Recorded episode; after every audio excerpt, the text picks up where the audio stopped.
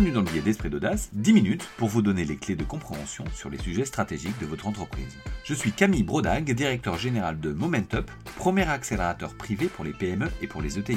Ce podcast vous est proposé par l'entreprise du futur, la plateforme de résolution des problématiques stratégiques de dirigeants.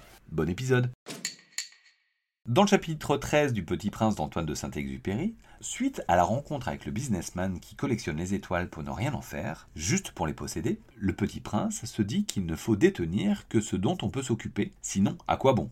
Lorsque vous avez réalisé une acquisition, quel comportement avoir? Celui d'un collectionneur d'étoiles ou alors celui du Petit Prince qui prend soin de sa fleur? C'est évidemment celui du Petit Prince. Aujourd'hui, nous allons parler de l'intégration des sociétés acquises, en anglais le Post-Merger Integration. Soyons malheureusement un peu plus prosaïques que dans notre préambule et éloignons-nous un instant de la poésie du Petit Prince. Lorsqu'on réalise une acquisition, c'est pour générer de la valeur. Comme on a vu dans le billet traitant du cahier des charges d'acquisition, on listera avant toute opération les raisons de faire une acquisition, donc écoutez le billet si vous ne l'avez pas encore fait. Lorsqu'on réalise une acquisition, c'est pour générer de la valeur, mais malheureusement, dans beaucoup trop de cas, les acquisitions sont destructrices de valeur. Cette destruction de valeur peut venir d'objectifs mal définis, d'un mauvais choix de cible, de la négligence de la dimension humaine, d'audits d'acquisition trop légers, mais aussi et surtout d'une mauvaise intégration. On a vu souvent des sociétés réaliser des build-up avec un appétit féroce, mais peu créateurs de valeur car elles ont négligé leur intégration. Elles ne se sont pas occupées de leurs fleurs. Chaque entreprise possède sa culture, mais aussi son propre système organisationnel et managérial. Ces singularités demandent une attention particulière et rendent indispensable une phase d'intégration adaptée. Ce fait est d'autant plus marqué lors d'opérations internationales. Le processus d'intégration est un processus qui, s'il est exécuté avec méthode, réduit les risques d'échec. Donc, lorsqu'on réalise une acquisition, il faut se mettre en mode projet. D'abord, définissons la stratégie d'intégration. La stratégie d'intégration dépendra du degré de proximité souhaité entre la société cessionnaire et la société acquise. On compte trois stratégies la préservation, la symbiose et la rationalisation. La préservation, c'est lorsque les deux sociétés n'ont pas un niveau de dépendance stratégique suffisant entre elles, donc chaque entité conservera son autonomie, sa culture et son orientation. Donc on intégrera relativement peu. On peut imaginer des stratégies de préservation dans le cas de diversification forte avec des métiers complètement différents. La deuxième stratégie, la symbiose. C'est lorsqu'il existe une interdépendance stratégique entre les entités avec un besoin élevé d'autonomie on sera plus intégré que dans la préservation, et on ira chercher des synergies lorsque nécessaire. Cela peut être sur le volet achat ou dans le développement de produits communs par exemple, sans pour autant casser les marques et les dynamiques. La troisième stratégie, c'est la rationalisation. Là, on intègre au chausse-pied. On rationalise pour optimiser les coûts, réaliser des économies d'échelle, et on harmonise toute l'organisation entre les deux sociétés. En gros, on supprime toute l'autonomie de la cible avec un objectif de fusion à terme. Cela peut être le cas lorsqu'on achète un concurrent par exemple pour acquérir des parts de marché. Une fois qu'on a vu la philosophie de l'intégration, comment on organise l'intégration?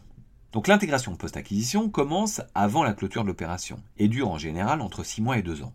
Il est nécessaire de comprendre comment fonctionnent les sociétés individuellement, les valeurs et les différences culturelles, si des incertitudes sont présentes, les décisions à prendre et dans quel agenda? Dans la littérature, l'intégration est parfois comparée à une gestion de crise. Face à ce changement majeur, une préparation en amont est nécessaire. Cela permet notamment de couvrir toutes les possibilités, mais surtout de paver la voie sur le plan d'intégration. Pour ce faire, l'intégration est coupée en plusieurs étapes. La définition de la vision et la détermination des enjeux, la descente au niveau des objectifs, et enfin la finalisation et l'exécution afin d'arriver à la structure cible. Donc première étape, définir une vision et déterminer les enjeux et macro-objectifs. Cette étape permet de définir les objectifs stratégiques, financiers, mais aussi synergiques attendus. Elle pose également le fil conducteur de l'intégration. Cela passe par une équipe définie au préalable qui aura en charge le plan d'intégration dans sa totalité.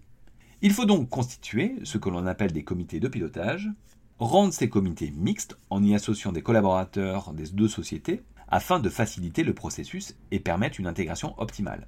Ainsi, chaque acteur clé pourra partager sa vision et permettra de rendre exhaustive cette phase de définition. Comme dans tout projet, il faut définir un chef de projet qui sera garant de l'exécution et ainsi que de donner du rythme à l'intégration. Dans cette phase, on va définir les grands sujets de l'intégration. Opération, commerce, marketing, RH, finance, compta, juridique, système d'information, achat, etc. Ça dépendra pour chaque entreprise. Dans cette étape, il y a une grande phase d'écoute. Généralement, chez Momentup, lorsqu'on accompagne des clients sur des missions d'intégration, on écoute à la fois les directeurs fonctionnels, des RH, DAF, directeurs commerciaux, directeurs de production, directeurs de la R&D, etc., mais également les cibles sur des opérations en cours ou les acquisitions récemment réalisées, car elles peuvent avoir des attentes particulières, notamment si la session a été motivée par une volonté d'adossement. Pour chacun de ces sujets, l'idée de définir les enjeux et les macro-objectifs. Cette phase permettra la compréhension des modes de fonctionnement et des cultures respectives de chaque entreprise. On identifie les pratiques en cours, les habitudes de travail, et on échange beaucoup d'informations. C'est aussi le moment d'identifier les ressources clés du projet. C'est souvent dans cette étape qu'on déterminera quel type d'intégration on appliquera, la préservation, la symbiose ou la rationalisation. Deuxième étape, descendre au niveau des objectifs. Une fois les macro-objectifs définis pour chaque fonction, il est temps de descendre au niveau des objectifs. On définira ainsi des objectifs SMART, c'est-à-dire spécifiques, il faut que l'objectif soit clair et compréhensible.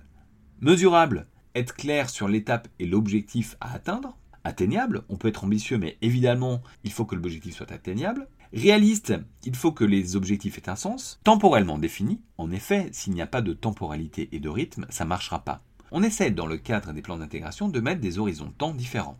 D'abord le court terme. Qu'est-ce qu'on fait le jour de l'acquisition? Le lendemain Le premier mois Les 100 premiers jours?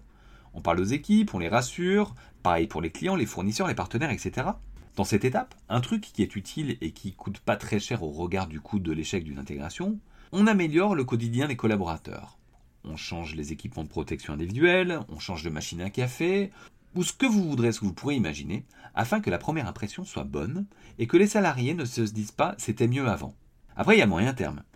Qu'est-ce qu'on fait la première année? On sort un produit commun On migre les marques On migre l'IT, les ERP, les CRM, les outils digitaux On partage les bases clients on entre les salariés dans l'US, etc. Et puis enfin, il y a le long terme. Qu'est-ce qu'on fait après?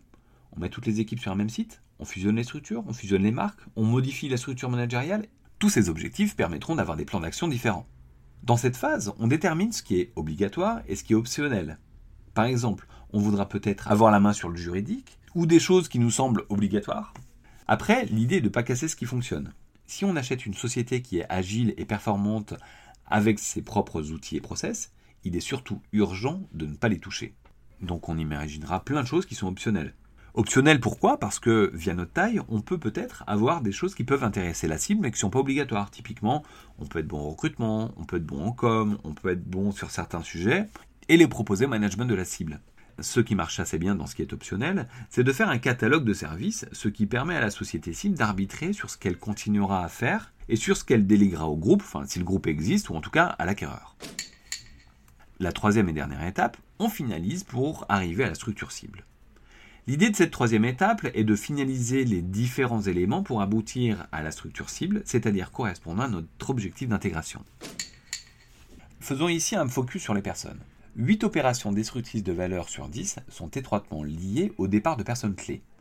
Ce chiffre démontre que les collaborateurs sont au centre de la réussite des opérations de M&A, tout autant qu'un montage adéquat et des synergies identifiées. Savoir communiquer de façon claire, mais aussi leur donner de la visibilité, sans les brusquer, dans ce changement apparaît comme essentiel. Assurer une gestion des hommes clés durant l'intégration fait partie des facteurs clés de succès. Certaines sociétés comme Visiative, Neurone ou alors Econocom ont développé des modèles entrepreneuriaux associant les personnes clés dans les opérations de reprise. En conclusion, l'intégration d'une cible est un process souvent chronophage mais nécessaire. Si l'on ne veut pas échouer, il faut s'occuper de sa fleur. Un grand merci à Sophia et Elsa des équipes de Momentup pour m'avoir aidé à préparer ce billet. Et merci à vous pour votre écoute et à très vite. Si cet épisode vous a plu, n'hésitez pas à le partager, à le noter 5 étoiles sur Apple Podcast et à vous abonner sur la plateforme de votre choix. À la semaine prochaine!